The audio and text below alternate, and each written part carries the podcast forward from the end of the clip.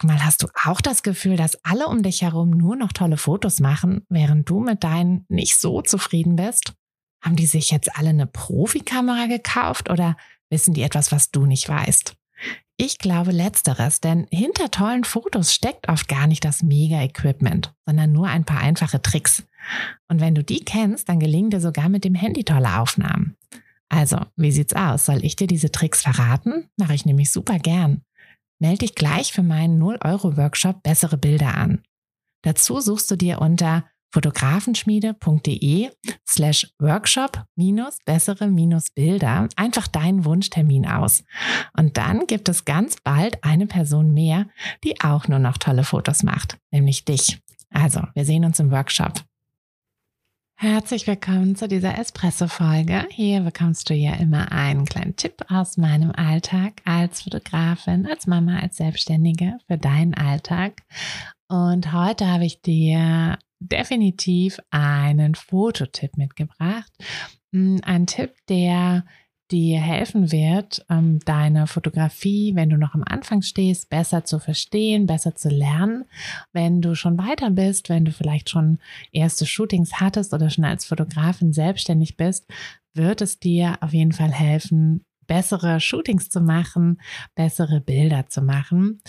Und die Rede ist von ein paar Kreativübungen. Das klingt jetzt vielleicht ähm, ja am Anfang oder auf den ersten Blick so ein bisschen nach, hm, naja, was soll ich da üben und ein bisschen Zeitverschwendung. Aber mh, hm, ich rede eigentlich davon, dass du deine Kreativität wieder so ein bisschen herauskitzelst, indem du ganz selektiv ähm, auf Dinge achtest. Und das kannst du mit den folgenden Übungen, die ich dir gleich, die ich dir gleich erzählen werde. Hm, ich finde, ähm, um noch ein kleines bisschen auszuholen, ich finde die ähm, ja, das Problem ist so ein bisschen das Problem an, am Erwachsensein und Erwachsenwerden, obwohl ähm, ich, äh, es gibt Tage, da fühle ich mich sehr erwachsen und dann äh, Tage, wo ich irgendwie darauf warte, dass endlich mal ein Erwachsener kommt und sich um die Dinge kümmert.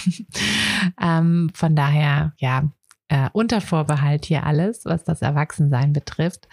Äh, auch gut, dass ich bald 40 werde. Aber egal. Ähm, ja, aber tatsächlich finde ich, ist das so ein bisschen das Problem, dass wir äh, aufhören, Sachen spielerisch anzugehen, dass wir, ähm, naja, dass wir immer irgendwie möglichst effektiv und möglichst, ne, irgendwie Dinge müssen halt immer gut, gut und schnell funktionieren und ähm, wir nehmen uns immer weniger die Zeit, um einfach zu spielen und um einfach, ja, einfach Dinge zu entdecken. Ähm, wir haben unserem Sohn vor knapp einem Jahr zu seinem fünften Geburtstag haben wir ihm eine Digitalkamera geschenkt, so eine ganz einfache Kinderkamera, die irgendwie runterfallen kann, ohne dass sie sofort kaputt geht und die eine ganz furchtbare Auflösung hat, aber ist egal.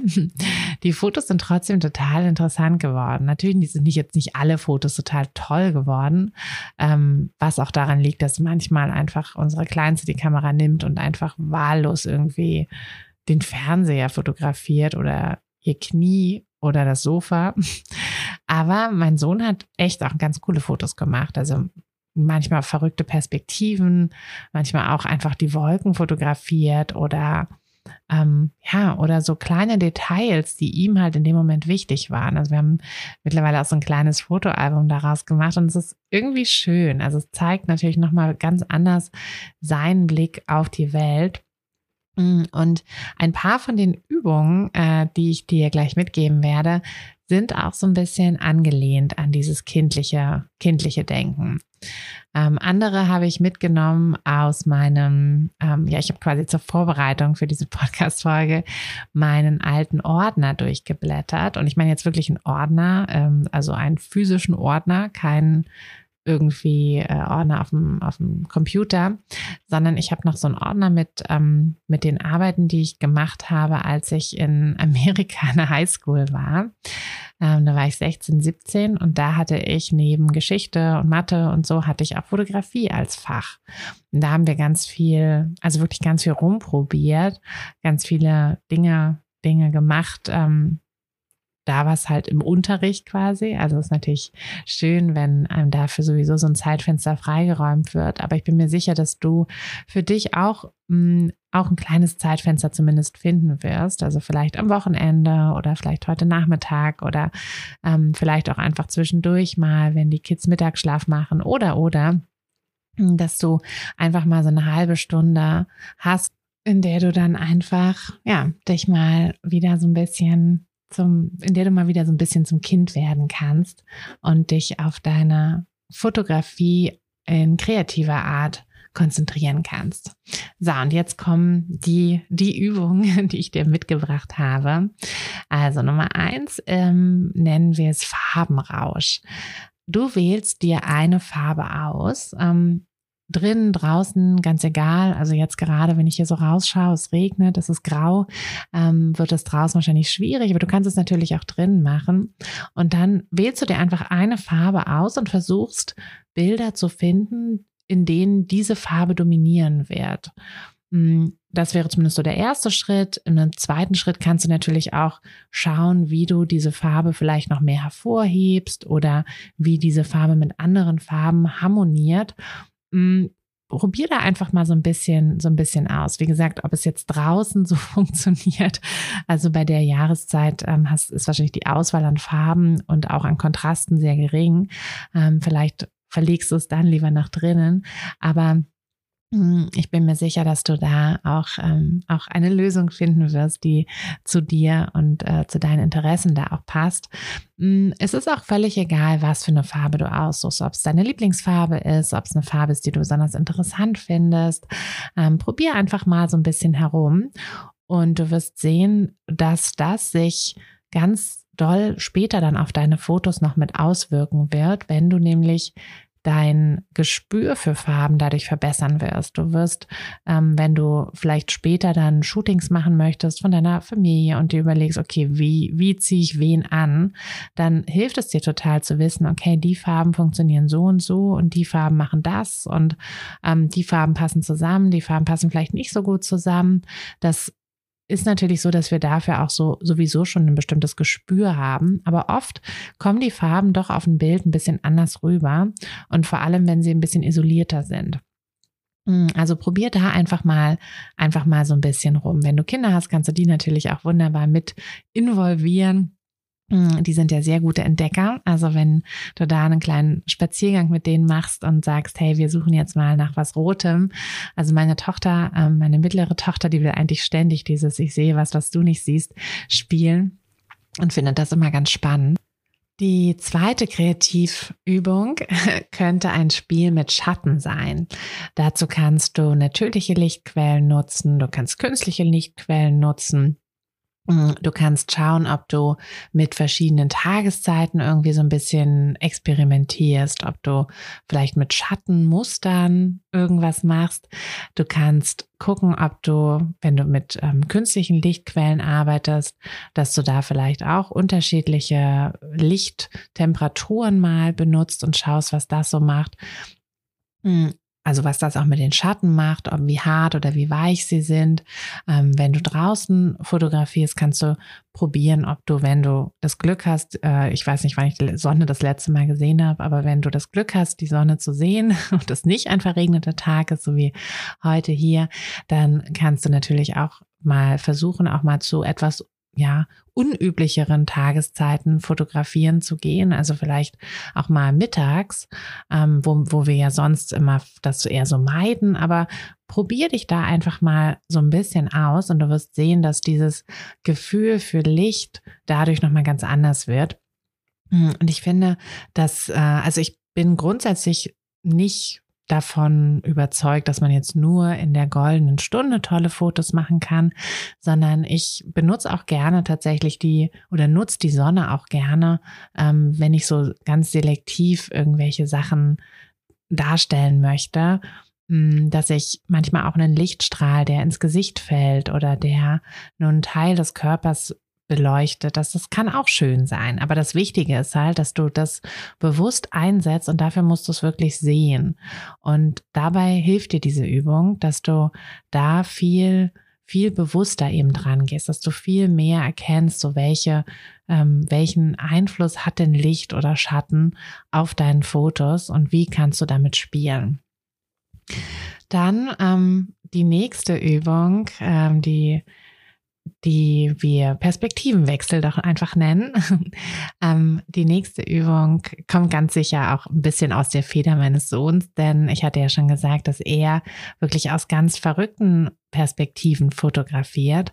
Und das solltest du auch mal probieren. Also wenn du, gerade wenn du noch vielleicht am Anfang deiner Fotografie stehst, dann versuch mal nicht immer nur einfach so quasi drauf zu halten, sondern versuch mit deiner Kamera dich mehr so zu bewegen. Das muss jetzt nicht, ne, wie so der, der typische Tourist, der dann irgendwie ganz merkwürdig da in die Knie halb geht oder sich verrenkt sein, sondern es reicht schon aus, dass du vielleicht deine Kamera auch mal ablegst. Wenn du deine Kinder fotografierst, wie sie am Tisch sitzen, am Esstisch sitzen und malen oder ganz konzentriert was basteln, dann leg doch die Kamera mal auf den Tisch ab und schau mal, was, es, was das mit der Perspektive macht. Oder kletter irgendwie auf den Hocker und äh, fotografier sie von oben und so, dass du, so, dass du so richtig aus der Vogelperspektive bist.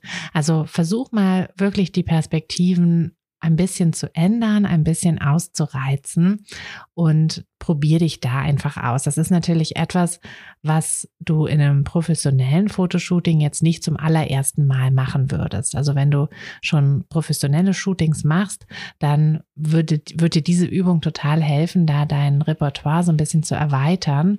Und vielleicht kommst du ja zufällig eben auf eine ganz neue Perspektivenidee oder merkst, dass bestimmte Dinge richtig gut funktionieren oder halt eben andere Dinge nicht gut funktionieren und dann läufst du halt im Shooting nicht Gefahr, dass du aus Versehen aus einer ungünstigen Perspektive fotografierst.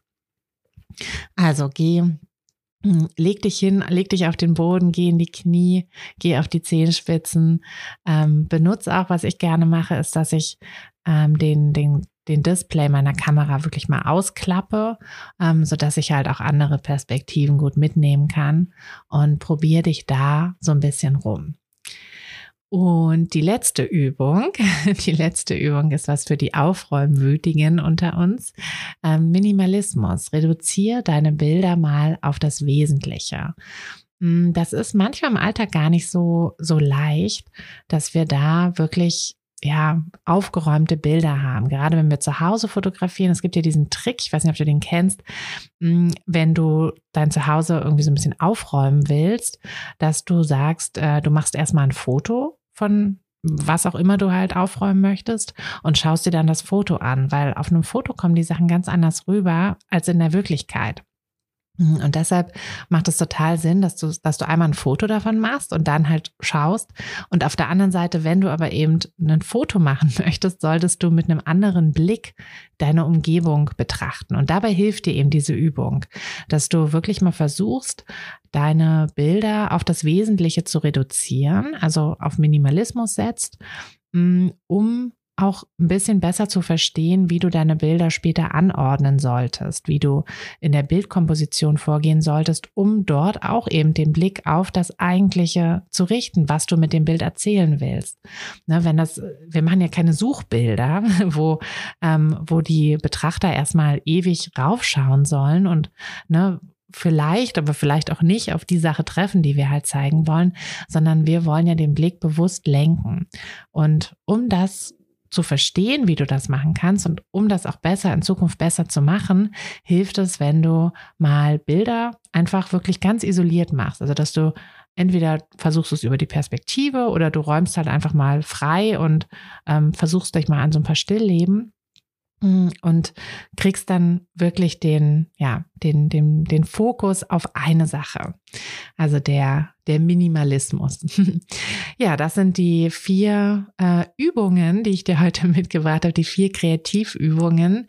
Ähm, ich hoffe, dass da was für dich dabei ist. Ich bin mir sicher, dass mindestens eine Sache ähm, für dich interessant ist und du vielleicht auch jetzt schon direkt sagen kannst, so ja, hm, stimmt, ich habe tatsächlich so oft das Problem, dass ich irgendwie schlecht mit dem Licht arbeite oder dass ich ähm, das Gefühl habe, dass ich aus einer Bildsituation zu wenig raushole, dann ne, probier doch mal dich an, probier dich mal in anderen Perspektiven, probier mal diese Perspektivenübung oder probier die Licht- und Schattenübung oder die Farbenübung oder eben die Übung des Minimalismus. Und dann bin ich mir sicher, dass das für die nächsten Shootings einiges an Verbesserung bringen wird. Also ganz viel Spaß damit und ganz viel Spaß auch im Netzwerk. Wenn du schon drin bist, weiterhin. Und wenn du noch nicht drin bist, dann schaust dir unbedingt an.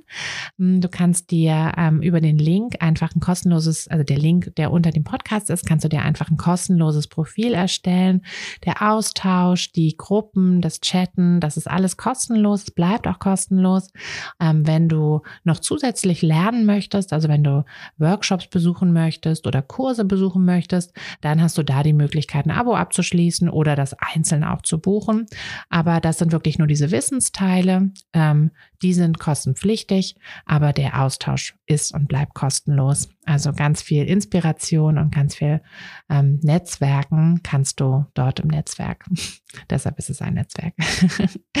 ich freue mich darauf, dich da mal zu sehen und wünsche dir jetzt eine wunderschöne Restwoche und hoffe, wir hören uns wieder am kommenden Montag. Bis dann, deine Tina. Hey du, Fotografin, hast du dich schon auf die Warteliste für die nächste Business-Kursklasse gesetzt? Nein? Weil du noch keine Fotografin bist oder weil du keine sein möchtest? Weißt du, was ich glaube? Dass du schon viel weiter bist, als du vielleicht denkst und dass du nur noch etwas Hilfe bei den konkreten Schritten in dein Fotobusiness brauchst und jemanden, der dich unterstützt und dir bei Fragen und Problemen weiterhilft. Genau das also, was du im Businesskurs bekommst. Deshalb setz dich am besten gleich auf die Warteliste unter fotografenschmiede.de slash business-kurs. Und dann verwandeln wir bald gemeinsam dein Herzklopfen für die Fotografie in dein Herzensbusiness. Denn dafür bist du doch hier, oder?